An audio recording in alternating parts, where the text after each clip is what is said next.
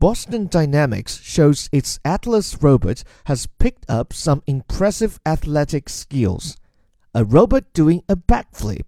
That's so last year.